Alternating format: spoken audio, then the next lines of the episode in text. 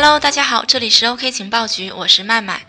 今天是周一，按照惯例呢，跟大家聊一聊上一周发生的大事儿。好的，话不多说，让我们开始今天的节目吧。首先呢，要跟大家分享的一个热点是，比特币券商跟风布局炒鞋业。最近最火的一个词莫过于炒鞋啊！一双限量版的球鞋呢，随随便便就能炒到上万元，甚至十几万元。在这样的背景下呢，一些球鞋交易平台开始活跃起来，转向球鞋券商、球鞋交易所。我们可以在这些球鞋交易所这个平台上啊，看到电子化交易、分时图、K 线图、龙虎榜、挂单买卖、大盘指数等等，非常全。炒鞋呢也和炒币关联起来，很多人认为炒鞋和炒币差不多，因为数字货币总量恒定，有回购销毁的机制，具有稀缺性。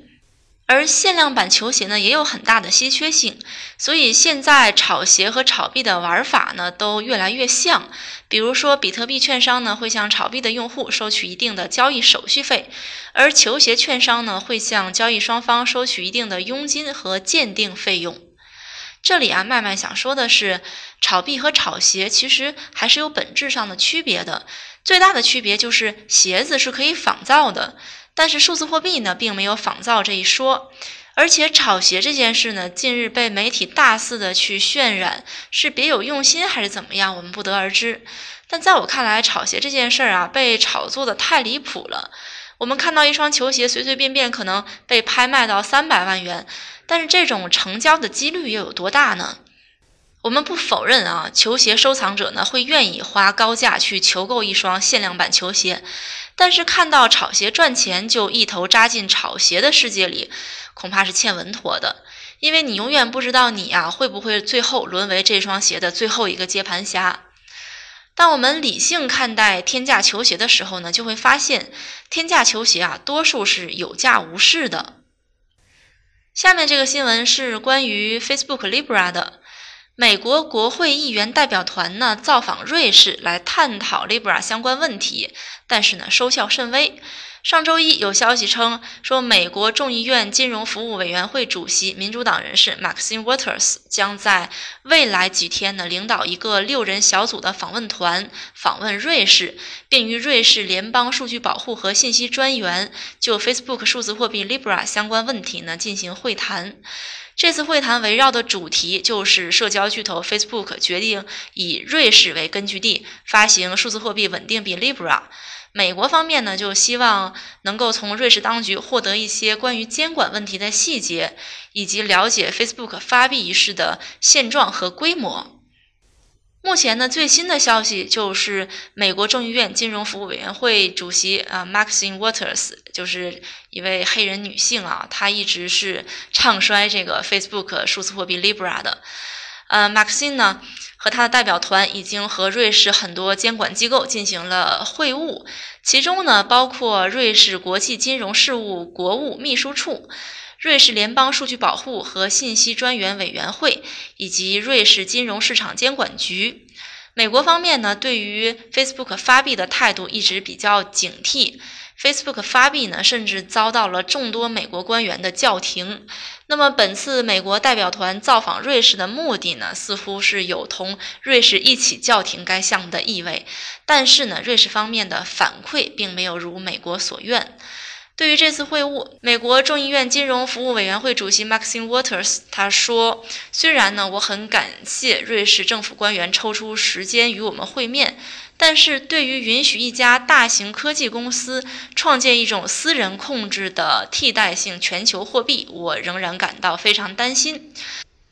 从他的言语中可以看出啊，瑞士似乎并没有叫停 Facebook 发币的预兆，反而呢对 Facebook 发币是持允许态度的。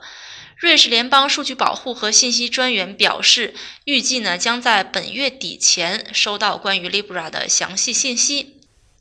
不过，美国叫停 Facebook 发币似乎是势在必行的，不知道后续呢还会以怎样的手段去遏制它。比如说之前呢，就是不断的去重提 Facebook 先前的隐私泄露丑闻。啊，这是关于 Facebook 的。下面呢是关于万事达卡的。万事达卡组建专家团队，新团队呢将聚焦于数字货币研发。根据《纽约时报》的消息，支付巨头万事达卡就是这个 Mastercard，正在组建自己的数字货币团队。万事达卡高级副总裁表示呢，公司正在寻找有价值的新途径，而研究区块链和数字货币呢是这些活动的一部分。万事达卡是国际上六大信用卡品牌之一。作为全球领先的支付公司呢，万事达卡已经成为信用卡的代名词了啊！我们去国外旅游什么的用的信用卡呢，基本上都是 Mastercard。其实万事达卡对于数字货币的研究由来久矣，这不仅是因为其中的业务受到中国手机支付的极大冲击，还在于数字货币和区块链呢能够为万事达卡本身的业务赋能。通过数字货币和区块链技术呢，能够推动数字化支付，提高现金透明度和减少浪费。除却本身的支付业务之外呢，万事达卡进军数字货币和区块链技术也透露出一定的野心。目前，对于欧美国家来讲，移动支付可以说是一块大蛋糕。世界上都看到了中国移动支付取得的巨大成功和带来的巨大收益。所以呢，社交巨头 Facebook 发行数字货币稳定币 Libra 呢，就是用于移动支付的。那么在这个项目中呢，万事达卡作为老牌的支付巨头，就成为这个 Facebook Libra 项目的合伙人。